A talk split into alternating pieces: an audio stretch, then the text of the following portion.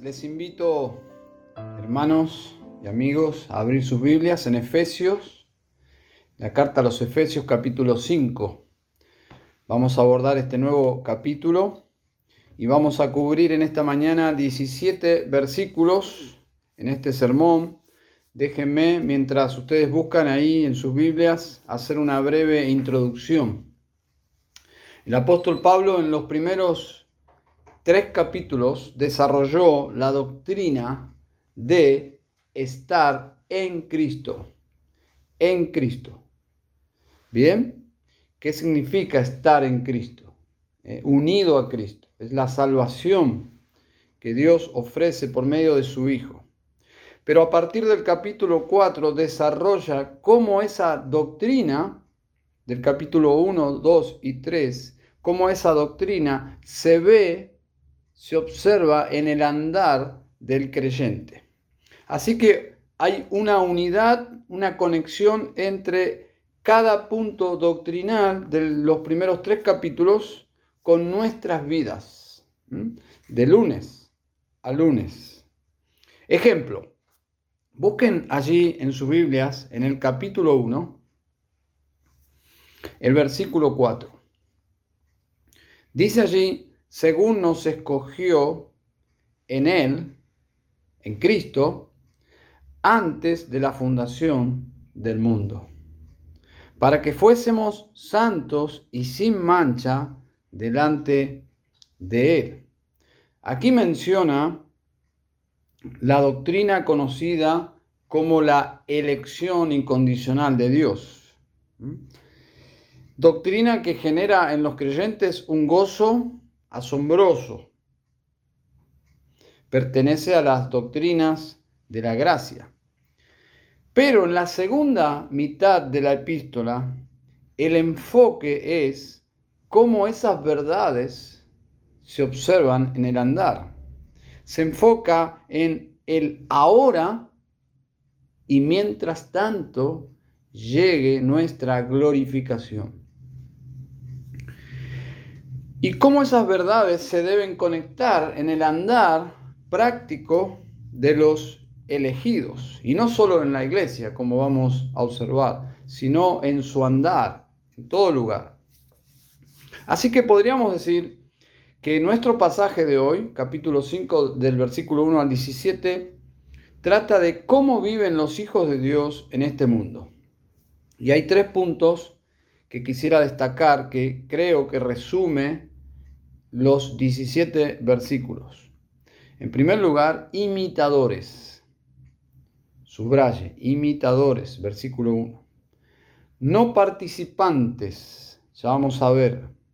Y en tercer y último lugar, cuidadosos. Bien, entonces, versículo 1 y 2 dice, sed pues imitadores de Dios como hijos amados, y andad en amor, así como también Cristo nos amó y se dio a sí mismo por nosotros, ofrenda y sacrificio a Dios como fragante aroma. Sin dudas, el amor es el atributo que más se enfatiza de Dios. Lamentablemente, lamentablemente en muchos casos se usa este atributo para justificar el pecado y para evitar hablar del juicio y el arrepentimiento. Dios es amor. ¿Es verdad? Claro que lo es. Pero la verdad es parcial. Dios no es solo amor. Dios también es santo y es justo. Y también esto nos lleva a que la paga del pecado es muerte. Por lo tanto, en nuestro pasaje, en nuestro pasaje, el amor no es antagónico a la paga del pecado, porque el versículo 2 habla cómo Dios resolvió el problema del pecado. En la cruz es donde el amor de Dios brilla con mayor intensidad. En la muerte de Cristo el amor de Dios salda la deuda de nuestro pecado. La paga del pecado es muerte. Cristo se dio a sí mismo por nosotros. Así que es imposible separar el amor de Dios de su justicia, de su santidad y de los demás atributos de Dios. Dice allí en el versículo 2, Cristo os amó y se dio a sí mismo por nosotros. Subraye por favor esas dos palabras, por nosotros, por nosotros. ¿Eh? Tiene dos significados. En primer lugar, en beneficio a nosotros. Él se entregó, nos amó en beneficio a nosotros, pero también en lugar de nosotros. Es decir, Cristo tomó nuestro lugar. Él es nuestro sustituto. Muere en nuestro lugar. Muere para darnos vida eterna. ¿Eh? No hay un amor más grande. Ya lo trató el apóstol Pablo en capítulo 3, cuando dijo en el versículo 19 que el amor de Cristo sobrepasa al conocimiento, sobrepasa todo entendimiento. Entonces, ¿cómo debemos vivir los creyentes? ¿Cómo debemos vivir los hijos de Dios? Bueno, la exhortación está dirigida a la iglesia como una comunidad amada y salvada por nuestro Señor Jesucristo por medio de su sacrificio. Y hay dos mandatos allí. Versículo 1 dice, sed pues imitadores de Dios. Versículo 2, y andad en amor. Los hermanos los hijos de Dios deben amarse. Y cuando se aman, están imitando el amor del Padre. En el seno trinitario lo que más se observa, aparte de esa unidad, es una unidad en amor. Y cuando la iglesia se ama, estamos imitando a Dios y estamos imitando a Cristo como Cristo nos amó. Y el verbo indica que es un estilo de vida, es un tiempo presente, es constante. Debemos imitar, debemos amar. ¿eh? Y el contexto indica la forma de relacionarnos en amor. Si ustedes van hacia atrás, en el versículo 32, dice en el capítulo 4, sed más bien amables unos con otros, misericordiosos, perdonándoos unos a otros, así como también Dios os perdonó en Cristo. Así que el amor nos permite ser perdonados, ser amados, ser tratados como Dios nos trató a nosotros, que somos pecadores. Y por supuesto es un amor que, que, no deja de lado los pecados, trata con los pecados. ¿eh? Este pasaje no habla de pecados impenitentes, habla de pecados predecibles porque todavía somos pecadores, seguimos pecando, pero el amor cubre multitud de faltas. Así que Cristo hace posible este amor, es un amor misericordioso, lleno de gracia, y cuando nos tratamos así, cuando no exageramos nuestras debilidades, cuando nos relacionamos en esta tolerancia santa, en este amor misericordioso, de alguna forma estamos trayendo la atmósfera del cielo a nuestra familia espiritual. El versículo 2 dice, andad en amor, en esa clase de amor que Dios demostró por medio de Cristo a nosotros. Es un mandato ser imitadores. Así que Pablo está describiendo la atmósfera de la iglesia. Reflejamos a Dios por medio del amor somos imitadores. ¿eh? La palabra imitadores viene de nuestra palabra castellana de los mimos, ¿eh? de esas personas que, tienen el rostro pintado de blanco y sin hablar hacen toda una, una, una teatralización, van reproduciendo por medio de la imitación algún acto. Cuando los creyentes viven imitando el amor de Dios, de alguna forma están proyectando, representando a Dios mismo en este mundo.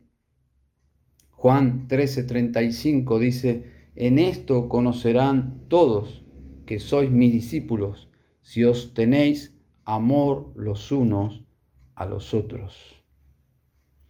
Spurgeon comentó, Carlos Spurgeon comentó en una oportunidad, que había escuchado de un ateo decir, que podría pasar sobre cualquier argumento, excepto el ejemplo de su amorosa madre cristiana. Él nunca pudo refutar eso.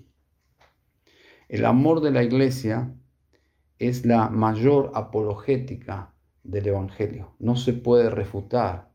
Cuando nos amamos, estamos comunicando al mundo cómo es nuestro Dios y la clase de amor que llevó a Cristo al Calvario y es la clase de amor que nosotros manifestamos unos con otros. Así que imitadores en primer lugar. En segundo lugar, y conectado, es no participantes. Y el punto se extrae de los versículos 7 y 11. Versículo 7 dice, por tanto, no seáis partícipes con ellos. Versículo 11 dice, y no participéis en las obras estériles de las tinieblas. Así que imitadores, en segundo lugar, no participantes. Y sigue la misma idea, la misma idea de la atmósfera de la iglesia. ¿Cómo viven los hijos de Dios en este mundo? ¿Cómo vive la comunidad de los creyentes en esta sociedad secular y anti Dios? Bueno, la respuesta es muy sencilla, no participar. Noten por favor dos frases. Versículo 3 y 4, quiero que presten atención a dos frases. Dice, pero que la inmoralidad y toda impureza o avaricia ni siquiera, ni siquiera se mencionen entre vosotros como corresponde a los santos. Así está la expresión, como corresponde a los santos. Versículo 4, ni obscenidades, ni necedades, ni groserías que no son apropiadas, sino más bien acciones de gracias. Hermanos, hay cosas que no tienen lugar en la vida de la iglesia. No tienen lugar, ni siquiera, ni siquiera en las conversaciones, como corresponde a los santos no son apropiadas. La iglesia no solo debe ser amorosa, sino pura. Todas las palabras que Pablo emplea aquí tienen que ver con la inmoralidad sexual. Era parte de la cultura. En, los, en el versículo 3 leemos inmoralidad. En, en la Reina Valera traduce fornicación que indica toda práctica sexual fuera del matrimonio. Versículo 4 dice ni obscenidades, ni necedades, ni groserías que no son apropiadas. El doctor John Stott, nuestro hermano ya fallecido, escribe sobre el versículo 4, dice que Pablo pasa de la inmoralidad a la vulgaridad estos términos son probablemente una alusión a chistes pornográficos, que es la forma más baja del ingenio. Y las tres palabras se refieren a una mente sucia que se expresa en una conversación sucia. Es la cita de John Stott. Así que de eso, de eso está tratando Pablo. Es parte de la naturaleza humana. La, vida humana no ha cambiado. En el siglo XXI todavía luchamos con esta clase de conversaciones que se dan naturalmente en este mundo, pero Pablo dice no tienen lugar en la iglesia del Señor Jesús. Así que encontramos una advertencia seria en el versículo 5 y 6. Dice, porque con certeza sabéis esto, que ningún inmoral, impuro, o avaro que es idólatra tiene herencia en el reino de Cristo y de Dios. ¿eh? Es un reino puro.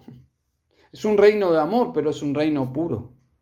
Versículo 6, que nadie os engañe con palabras vanas, pues por causa de estas cosas la ira de Dios viene sobre los hijos de desobediencia. Lo que Pablo está indicando es que, es que había una presión sobre los creyentes para adquirir estas costumbres, de volver atrás. Estos pecados no son de poca importancia. No se dejen engañar, dice Pablo. Son tan graves, tan graves, que traen la ira de Dios. La ira de Dios ya está sobre el mundo porque el mundo vive de esta forma.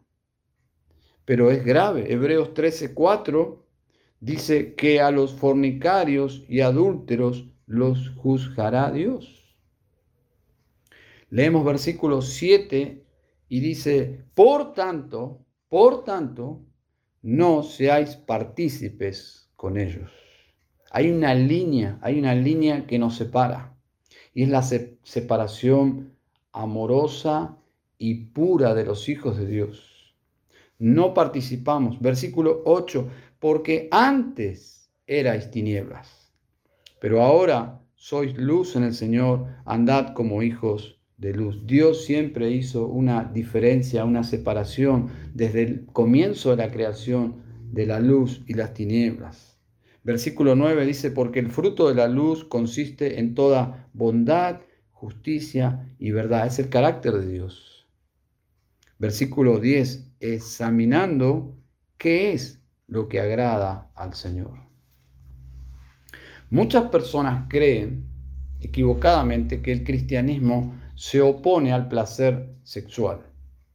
Nada más lejos de la verdad. El catolicismo ha ayudado en este mal concepto sobre el sexo. Ha comunicado la idea que, que el sexo es malo. Desde el mismo hecho que sus líderes no se casan y supuestamente no se casan para estar más cerca de Dios. Y hay un mensaje oculto allí, como que el matrimonio y el sexo de alguna forma es algo impuro y para acercarse a Dios uno se abstiene de esas cosas. Pero noten que Pablo dice en el versículo 4, ni obscenidades, ni necesidades, ni groserías, que no son apropiadas, sino más bien acciones de gracias. Lo que significa es que los creyentes estamos agradecidos por el sexo. Es un regalo de Dios, no solo para los creyentes, para la humanidad el hecho de que la humanidad en general lo ha usado mal y lo usa mal. No solo es para tener hijos, sino también para disfrutar del sexo, pero en el vínculo matrimonial. Lo que Pablo expresa aquí, que en vez de ir por el camino de la impureza, del hablar vulgar y de chistes sucios sobre la sexualidad, nosotros debemos estar agradecidos, debemos dar gracias al Señor. Y eso marca la diferencia entre la luz y las tinieblas. El cristianismo no está en contra del placer sexual, todo lo contrario, todo lo contrario, sino totalmente a favor del placer sexual. Y siguiendo el manual del creador de cómo se usa la sexualidad, el mayor placer sexual se encuentra dentro del vínculo matrimonial. Sabemos, porque el creador del sexo nos dice en su palabra que así es como se debe practicar dentro del matrimonio. Entonces, el mayor placer y sobre el sexo y sobre todo lo demás que podemos encontrar en este mundo, el mayor placer es Dios mismo. Es Dios mismo. C.S. Lewis escribe, y cito, somos criaturas desganadas que pasamos el tiempo jugando con la sexualidad con las bebidas y con la ambición, cuando lo que se nos ofrece es un gozo superior, infinito. Somos como aquel niño del barrio pobre que en su ignorancia sigue jugando con barro, pues, en, pues él es incapaz de imaginarse lo que significa lo, lo que significan unas vacaciones en la playa. O sea, somos demasiados fáciles de complacer. La cita de Luis. San Agustín, quien fue un inmoral hasta que conoció a Cristo, él escribió, qué dulce fue librarme de inmediato de aquellos goces infructuosos que alguna vez temí perder. Los quitaste de mí, oh Dios, y tomaste su lugar tú que eres más dulce que todos los placeres juntos. Hermanos, la lucha por el gozo, siguiendo el concepto de John Piper, de alguna forma luchamos en las densas oscuridad en la densa oscuridad que nos ofrece este mundo para visualizar el placer que viene de Dios. Pero finalmente en la glorificación encontraremos todo el placer en Dios. Pero hoy luchamos ¿eh?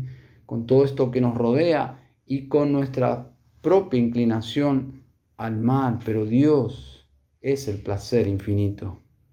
Versículo 11 dice, y no participéis en las obras estériles de las tinieblas, sino más bien desenmascaradlas. Porque es vergonzoso aún hablar de las cosas que ellos hacen en secreto. No podemos participar, no debemos participar. Dice allí, sino más bien desenmascaradlas. Y la idea es reprobarlas. Reprobarlas. ¿Cómo?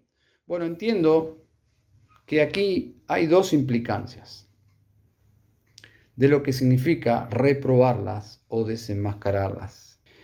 En primer lugar, exponiendo la maldad, la maldad de esa conducta, con la palabra de Dios. Versículo 13. Pero todas las cosas se hacen visibles cuando son expuestas por la luz. Otra versión traduce así, pero todo lo que la luz pone al descubierto se hace visible. Entonces, entiendo que la forma de poner en evidencia el comportamiento pecaminoso es exponer lo que Dios dice en su palabra acerca de eso. ¿Mm? Así que, en primer lugar, los creyentes no solo no participamos, sino que decimos lo que Dios dice acerca de esa conducta. Pero, en segundo lugar, y simultáneamente, decimos lo que Dios dice de esa conducta, pero en el contexto del Evangelio de Cristo. Por eso dice el versículo 14, por esta razón dice, despierta, tú que duermes levántate de entre los muertos y te alumbrará Cristo. Entonces, la evidencia de que alguien está muerto en sus delitos y pecados es que justamente tiene esa actitud de alguien que está durmiendo. Cuando alguien duerme profundamente, está roncando, él es indiferente a todo lo que está pasando a su alrededor, ajeno a todo, no está consciente de lo que pasa. Está, pero no está. Entonces, ¿cómo ayudamos a esas personas que están involucradas en todo tipo de, vida inmoral? Bueno, en primer lugar, no debemos caer en el error de moralizar a la persona. De moralizar, ese no es el Evangelio, sino de evangelizar. Un adicto a la pornografía si hablamos de que debe dejar la pornografía, lo único que lograremos es que si él logra en sus fuerzas dejar la pornografía, aún así necesita a Cristo, aún así se iría al infierno sin ver pornografía. O una persona adúltera que abandona a su amante y, y, si bien no es un mal consejo que abandone a su amante y vuelva con su esposa, pero si siguiera nuestro consejo moral correcto, pero sin el contexto de la evangelización, él podría volver a su casa y aún así necesita a Cristo. Y si muere aún estando con su esposa, no tendría salvación. Por lo tanto, no moralizamos simplemente, sino que hablamos de la inmoralidad en el contexto del Evangelio. Levántate de entre los muertos y te alumbrará Cristo. ¿Alguien puede levantarse de los muertos sin la luz de Cristo? Obviamente que no. Te alumbrará Cristo. Es la luz de Cristo la que necesita para levantarse de los muertos y para continuar en el buen camino. Entonces, no moralizamos, evangelizamos. Alguien dijo, puedes hundirte en el mar con 100 kilos de oro sobre tu cuerpo o 100 kilos de estiércol. No importa si es inmoralidad o moralidad, la gente necesita a Cristo. Spurgeon dice, la moralidad puede librarte de la cárcel, pero no puede librarte del infierno. Es el Evangelio, finalmente, lo que necesitan las personas para cambiar su comportamiento, pero para cambiar su corazón, que finalmente cambia su conducta, necesitan el perdón en Cristo Jesús. Así que, ¿cómo viven los hijos de Dios en este mundo? En primer lugar, debemos imitar el amor de Dios. En segundo lugar, no participamos de la impureza que abunda en este mundo. Pero en tercer lugar, somos cuidadosos. Versículo 15 dice, por tanto, tened cuidado como andáis tened cuidado como andáis. Es un campo minado, este mundo es un campo minado. Estamos en una guerra. Los misiles vuelan donde quieran. Debemos andar con cuidado. Dice, no como insensatos, sino como sabios. Aprovechando bien el tiempo, porque los días son malos. Así pues, no seáis necios, sino entended cuál es la voluntad del Señor. Tened cuidado, desde pequeños hemos escuchado esas advertencias. Los padres dicen continuamente a sus hijos, algunos exageradamente, pero cuidado, cuidado, cuidado. ¿Por qué? Bueno, supongo que principalmente por amor. Creo que el cuidado aquí en nuestro pasaje es un amor superior. Es el amor de la reputación de Dios, de la gloria de Dios por amor a su nombre. Pablo está protegiendo la gloria de Dios en la iglesia. Recuerden lo que dijo él en capítulo 3, versículo 21. Dice, a él sea la gloria en la iglesia y en Cristo Jesús por todas las generaciones, por los siglos de los siglos. Amén. A él sea la gloria en la iglesia. Amados, Pablo está hablando de la gloria de Dios en la iglesia. Y amado, está conectando la gloria de Dios, la reputación de Dios, en un sentido, con el tiempo. El tiempo es un capital que Dios nos ha dado, es un capital de la gracia común de Dios, no es solo para los creyentes. Tiempo es un regalo de Dios para la humanidad. Y los incrédulos pierden su tiempo. Pierden su tiempo porque no tienen ni la sabiduría ni la vida para vivirla para Dios. Pero la iglesia tiene la sabiduría, tiene todos los recursos para vivir sabiamente para la gloria de Dios. En su libro John MacArthur, La voluntad de Dios, dice risueñamente sobre este texto, no seáis pues insensatos. Él dice, bueno, hay otra palabra para insensato, comienza con la letra T, torpe. Bien, no seas torpe si no ha entendido de cuál sea la voluntad del Señor. Ahora permíteme, permíteme hacerte una pregunta. Si no conoces la voluntad del Señor, ¿qué eres? ¿Qué eres? Fin de la cita, John MacArthur. Dice, por tanto, tened cuidado cómo andáis, no como insensatos, sino como sabios. Observen que el creyente, o para el creyente, lo contrario de entender la voluntad de Dios no es ignorancia, sino necedad. Y si miramos nuestro pasaje hacia atrás, creo que lo que significa es, ya no vivan como antes. Versículo 17 del capítulo 4 dice, esto digo pues y afirmo juntamente con el Señor que ya no andéis como andan también los gentiles en la vanidad de su mente. Hacia atrás lo que significa andar sabiamente entendiendo la voluntad de Dios, ya no podemos vivir como vivíamos antes, pero si miramos hacia adelante, creo que habla de la llenura del Espíritu, que es el próximo sermón, versículo 18, y no os embriaguéis con vino, en lo cual hay disolución, sino sed llenos del Espíritu Santo. Así que sabiduría, sabiduría bíblica, sabiduría espiritual, la única sabiduría, la que viene de Dios, es andar con cuidado no perdiendo el tiempo. ¿Por qué? Porque el tiempo es vida. Vivir insensatamente es no hacer la voluntad de Dios, sino mi propia vida.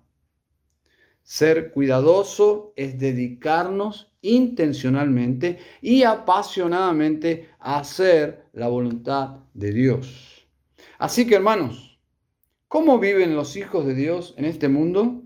¿Cómo la gloria de Dios se manifiesta hoy? Bueno, ya no con la nube o con la columna de fuego como en la antigüedad, ya ni siquiera en el tabernáculo ni en el templo, que no existen. Jesús tampoco está en la tierra, él manifestó la gloria del Padre. ¿Cómo se revela hoy la gloria de Dios? Por medio de la iglesia, por medio de la vida transformada de los miembros de las iglesias. Entonces, ¿cómo? Imitadores de Dios, amorosos, no participando en la vida mundana, cuidadosos en hacer la voluntad de Dios, para decirlo de otra forma, andando en amor, andando en luz, andando en sabiduría, es el bosquejo natural de nuestro pasaje. O para decirlo de otra forma, no andando como los gentiles, con relaciones pésimas, amargados, sin amor, no andando en inmoralidad como el mundo, sino en pureza, no perdiendo el tiempo como los necios, sino enfocados en hacer lo que Dios quiere.